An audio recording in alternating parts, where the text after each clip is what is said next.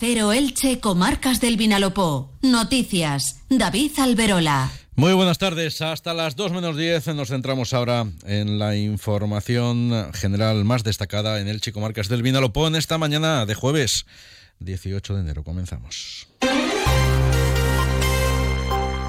Desde hoy está en vigor el nuevo reglamento de distritos de Elche que ha visto la luz con la intención de convertirse en un sistema de gestión con capacidad para agilizar las acciones directas en los barrios y pedanías del municipio. Para el alcalde de Elche, Pablo Ruz, eh, el reglamento de distritos es un instrumento para modernizar y desconcentrar la gestión municipal que va a suponer, ha dicho, una herramienta en perfeccionamiento progresivo que supone una concepción más integral del municipio. Ruth ha anunciado que mañana va a firmar el decreto de nombramiento de los concejales y concejalas como responsables de cada uno de los 14 distritos y 15 juntas que hay repartidas por el término municipal.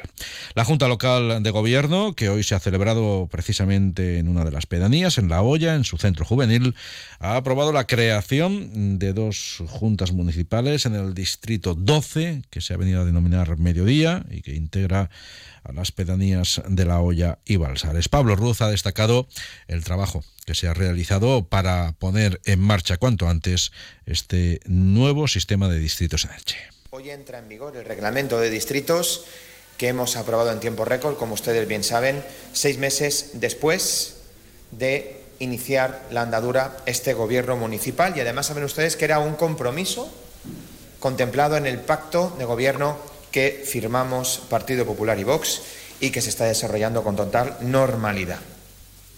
Hemos articulado un nuevo sistema de gestión que por una parte del de respeto y la consideración máxima a la institución que representamos, que es de todos y que es una institución que tiene 700 años de historia, que es el Ayuntamiento de Elche, viene a avanzar, a modernizar, a desconcentrar la propia gestión municipal. Por su parte, la tercera teniente de alcalde, Aurora Rodil, ha mostrado su satisfacción por el inicio del proceso de puesta en marcha del reglamento de distritos. Nosotros estamos inmensamente satisfechos que por fin se dé el punto inicial del comienzo de lo que será un proceso de, como dijo el alcalde, que será mejorando y perfeccionando, pero creemos realmente eh, que representa una revolución democrática para nuestro eh, municipio, porque acerca al ayuntamiento a la gente tanto los barrios, los distritos de la ciudad como las pedanías tendrán injerencia directa sobre sus necesidades. Más asuntos. La Policía Nacional ha detenido en Elche a un hombre y una mujer por robar a un matrimonio de ancianos joyas, relojes y otros artículos de plata como monedas, bandejas y elementos de cubertería que vendieron posteriormente en establecimientos de compra-venta de ese tipo de artículos, logrando más de 140.700 euros. La mujer detenida, que tiene 39 años, trabajaba en la casa mm, de la pareja de ancianos de 82 y 75 años, realizando labores domésticas y de cuidado al matrimonio, sustrajo joyas y relojes de la vivienda durante dos años, entre principios de 2022 y diciembre de 2023.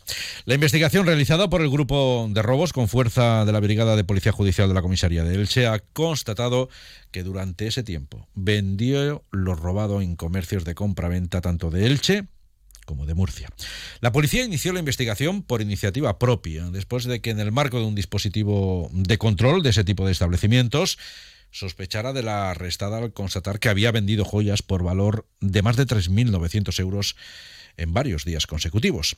A raíz de ahí, los agentes comprobaron que esa misma mujer había realizado en los dos últimos años numerosas ventas de joyas obteniendo beneficios eh, por valor de 38.500 euros. Con el avance de la investigación se fue comprobando que la dimensión de esas sustracciones era aún mayor y que incluso en la receptación y venta de artículos ah, estaba implicado la pareja de la mujer, un hombre de 40 años, que también ha sido detenido.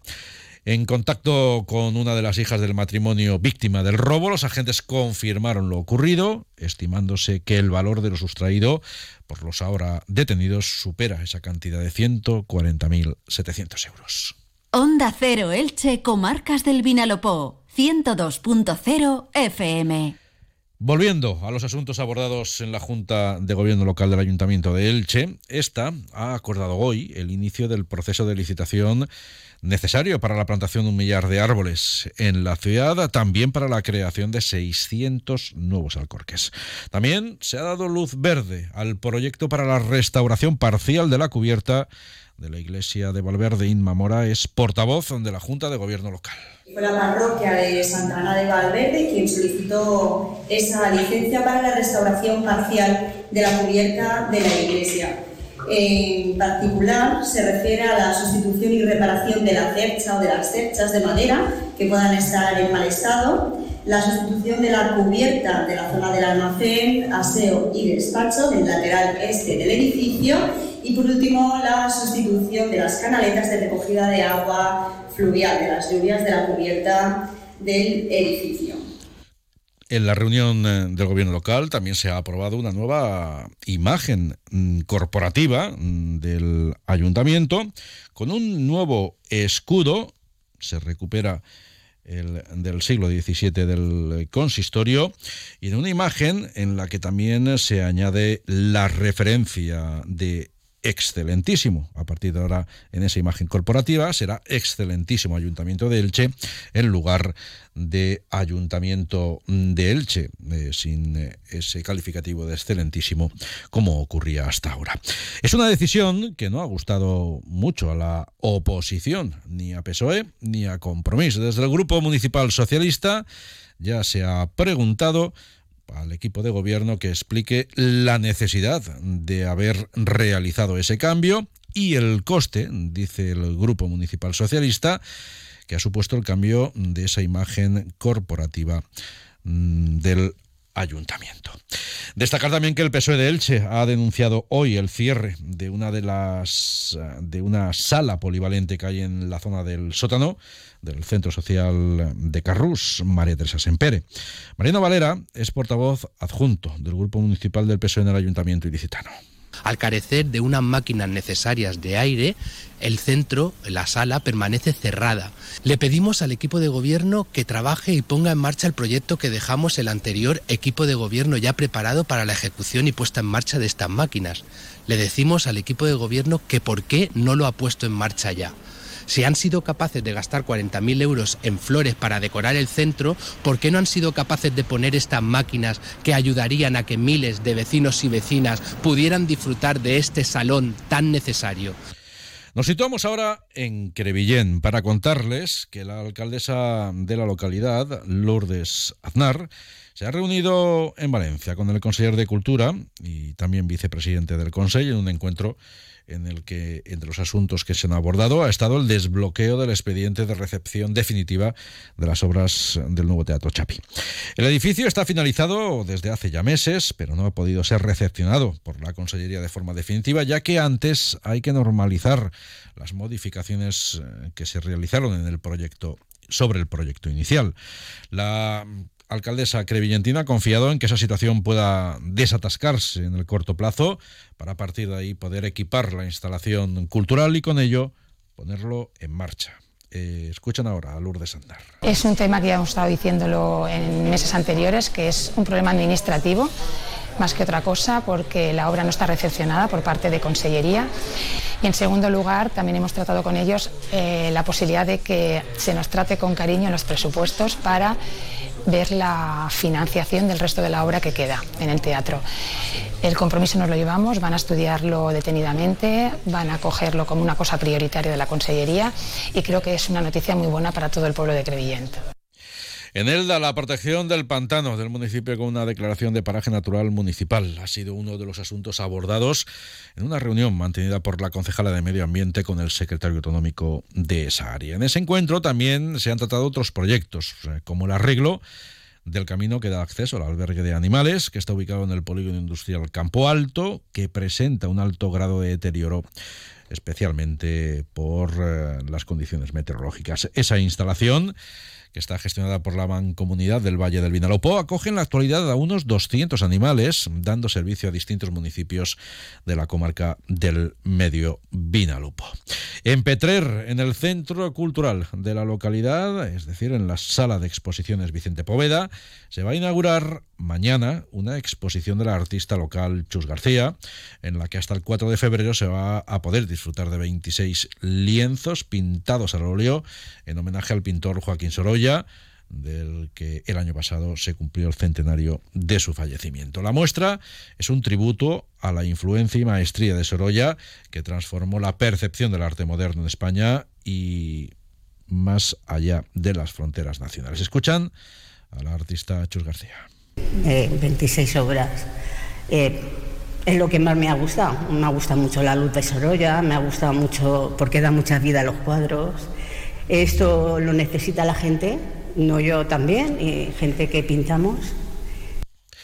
En Villena también mañana, en el Teatro Chapí, eh, se va a presentar la nueva edición de la revista Villena, que es una publicación con carácter bianual que recoge todas las colaboraciones eh, de un gran número de vecinos y vecinas del municipio de la comarca del Alto Vinalopó. En esta edición, está centrada en los años 2021 y 2022, va a ser protagonista. El periodo post-pandemia, es decir, post-COVID-19, que vivió el municipio y que condicionó, como ocurrió en muchos otros eh, lugares del país y del mundo, condicionó muchas de las actividades cotidianas públicas y privadas que se convocaron en la misma. De nuevo en Elche, hoy ha llegado a la plaza del Congreso Eucarístico el tráiler del Consejo General de Enfermería que forma parte de la campaña de visibilidad de esa disciplina sanitaria. El vehículo va a recorrer a lo largo de este año el conjunto de España para fomentar los hábitos saludables en la población y sensibilizar en torno a la labor esencial que realizan las enfermeras y los enfermeros en todas las etapas mm, de la vida. Con la colaboración del Colegio de Enfermería de Alicante, el tráiler ha quedado emplazado junto a la Basílica de Santa María y allí va a permanecer todo lo que queda de día de hoy y también mañana, en horario de 10 a 2 de la tarde y de 4 de, de, 10 de la mañana a 2 de la tarde y de 4 de la tarde a 8 de la noche, podrá ser visitado por todos los ciudadanos que lo deseen. En él se van a realizar pruebas diagnósticas, eh, por ejemplo, de detección de riesgo de ictus temprano. Además, la iniciativa llega arropada por actividades como talleres de reanimación en técnica de reanimación cardiopulmonar y de educación para la salud, también con juegos para los más pequeños. Montserrat Angulo es la presidenta del Colegio de Enfermería de Alicante. Somos el profesional más cercano a la población. Les cuidamos en todas las etapas de la vida, como reza nuestro lema. Las enfermeras y enfermeros somos los profesionales más numerosos del sistema sanitario y un pilar fundamental del mismo. Y más teniendo en cuenta las crecientes necesidades de cuidados de la población por el envejecimiento de la misma y el incremento de las patologías crónicas. Necesitamos políticas que respalden y fortalezcan nuestra labor para ofrecer mejor calidad de atención a nuestros ciudadanos y pacientes. Aprovechando la presencia en la ciudad de la presidenta del Colegio de Enfermería, le hemos preguntado en qué punto se encuentra el proyecto de implantación de la enfermera escolar, que es una reivindicación de la entidad. De lo que somos conocedores es de que se va a abrir una bolsa de trabajo para seleccionar aquellas enfermeras que en estos momentos quieran participar o tengan eh, la posibilidad. No tenemos conocimiento de, nada más. Nos encantaría saber algo más y que veamos que está, que está muy, muy pronta el, el que empiecen la instauración de este proyecto porque creemos que es fundamental para la sociedad. Por nuestra parte esto es todo. Ahora más información, en este caso del ámbito de la comunidad. Sigan escuchando Onda Cero.